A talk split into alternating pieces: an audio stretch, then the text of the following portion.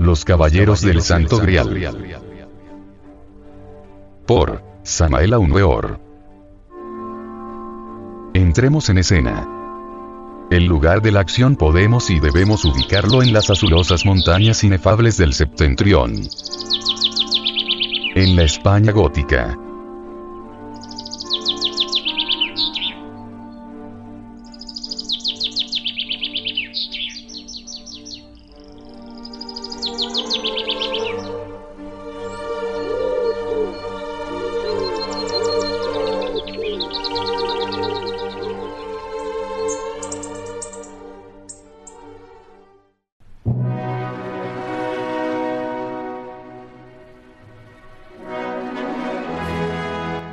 Resulta incuestionable el que precisamente allí y no en ninguna otra parte, ve a Wagner los dominios y el castillo de Monsalvat, ocupado por los sublimes caballeros templarios, terribles custodios del Santo Grial. Escrito está con caracteres de fuego en el gran libro de la naturaleza, la ley de los contrastes. Es obvio que el límite de la luz son las tinieblas. La sombra de todo santuario de gloria es siempre un antro tenebroso. No es pues, en modo alguno algo extraño el que por ahí mismo en la vertiente meridional del mismo monte, mirando hacia la España árabe se encuentre también el castillo encantado del nigromante Klingsor.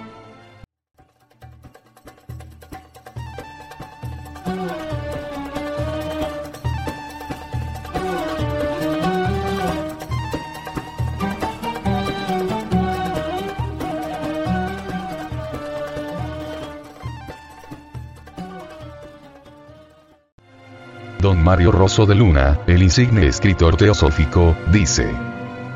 Las vestiduras de los caballeros del Grial y de sus escuderos son túnicas y mantos blancos, semejantes a las de los templarios, pero en vez de la roja tau de estos, ostentan una paloma en vuelo cernido en las armas y bordada en los mantos. El paraje aquel de la escena, más que lóbrego resulta ciertamente bastante severo y misterioso, el terreno austero, indispensablemente rocoso, de acuerdo con las tradiciones iniciáticas, resplandece en el centro con un espacio muy claro. Cualquier iluminado puede ver hacia la izquierda, el doloroso camino que llega hasta el castillo del Santo Grial. En el fondo se inclina el terreno deliciosamente hacia un lago sagrado de la montaña. La piscina sagrada, el iniciático lago de la representación de los misterios, eterno escenario de todo templo, como aún se ve en los actuales santuarios indostánicos, no podía faltar en esos dominios del Santo Grial. Después del sol y su fuego, o sea sus vibraciones fecundas despertadoras de la vida en todos los ámbitos del planeta, el agua, el elemento femenino terrestre, la gran madre o vaca nutridora, es la base misma de la vida, simbolizada en todas las teogonías con mil nombres lunares. Io, Maya, Isis, Diana, Lucina, Atesina, Calquihuitl, y tantos más. Es obvio, y todo el mundo lo sabe, que en este nuestro mundo, el fluido elemento cristalino se presenta siempre bajo dos aspectos contrapuestos. Quiero referirme al estático y al dinámico. No está de más recordar al profundo y delicioso lago siempre apacible y al tormentoso río.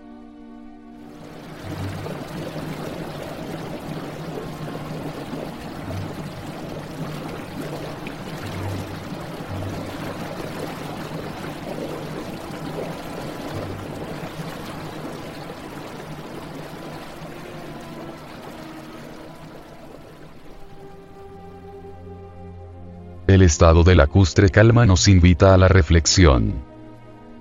En realidad nunca es más activa el agua que cuando se nos muestra en la tranquila fuente.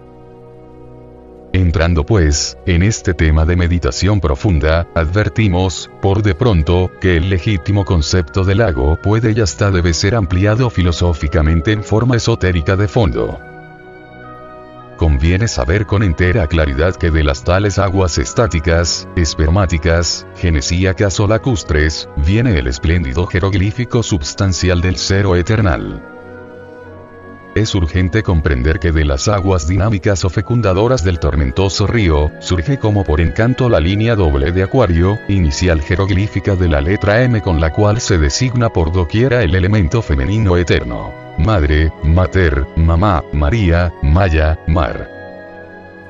La línea recta del arroyo Cantarín, atravesando atrevidamente el apacible lago, viene a formar el primitivo jeroglífico de Io, o sea el santo Io, fundamento tremendo de nuestro sistema decimal. Esto viene a recordarnos los símbolos terriblemente divinos de Shiva, el Espíritu Santo. El lingam negro embutido en el yoni.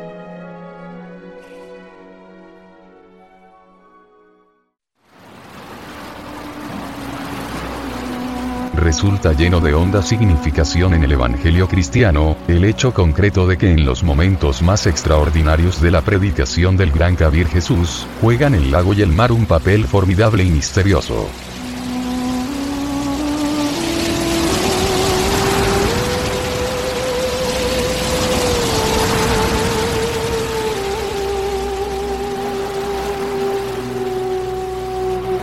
El Evangelio habla claro y nos dice que al iniciar Jesús su misión, fue a Cafarnaún, ciudad marítima de la Galilea,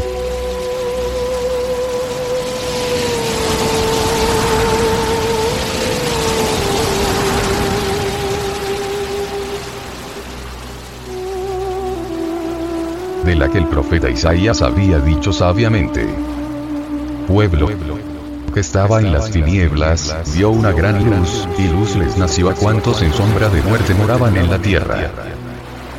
Mateo 4. 16. Yendo entonces el gran Cabir por la ribera del mar de Galilea, tomó como primeros discípulos a los pescadores Pedro y Andrés, para hacerles pescadores de hombres. Cuando el Bautista fue decapitado, el gran Kabir se retira en un barco a un lugar desierto y apartado, es decir, a la tierra de los Ginas, donde opera con las hambrientas multitudes el milagro extraordinario y asombroso de los cinco panes y de los dos peces, de los que comieron nada menos que cinco mil hombres, sin contar mujeres y niños, sobrando además doce cestos llenos de pedazos. Sería pues, algo más que imposible que en los dominios del castillo de Monsalvat, faltase el lago sagrado de los grandes misterios arcaicos.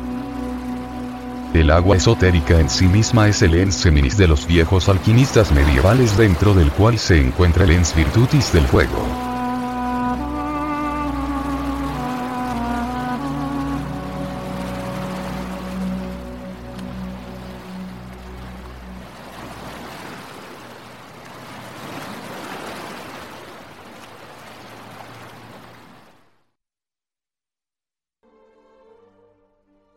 Sexología gnóstica.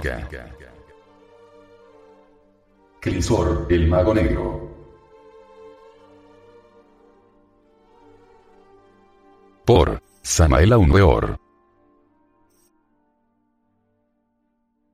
En el rincón exótico del Valle Acogedor, muy cerca de la tierra sagrada de los maometanos, dicen las leyendas, que vivió Klinxor, el mago malo, en terrible soledad, Ignoro ciertamente, dice el viejo Titurel, cuáles fueran sus pecados.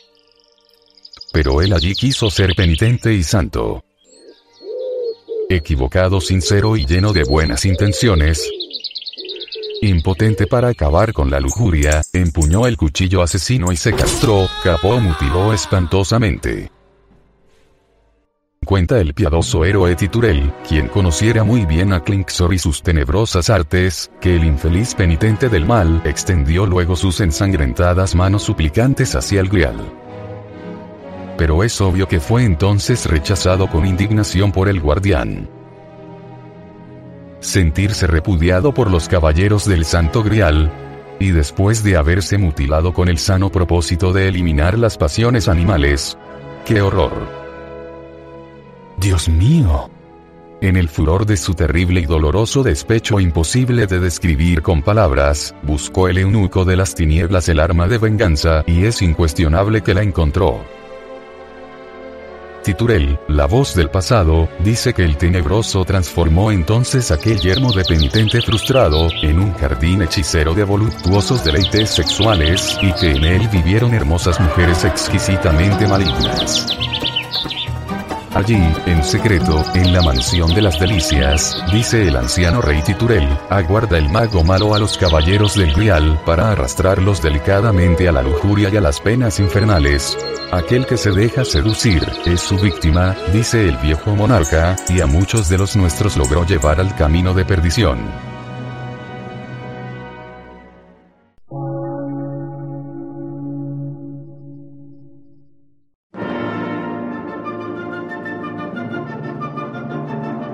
Emisora, gnóstica, transmundial. Por una nueva civilización y una nueva cultura, sobre la faz de la Tierra.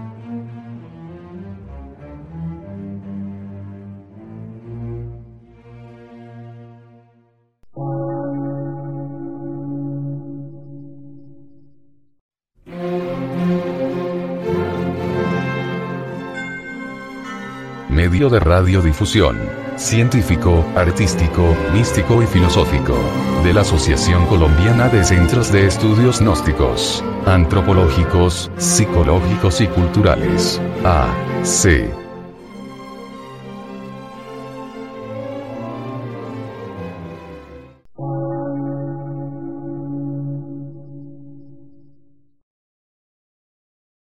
Lectura en movimiento.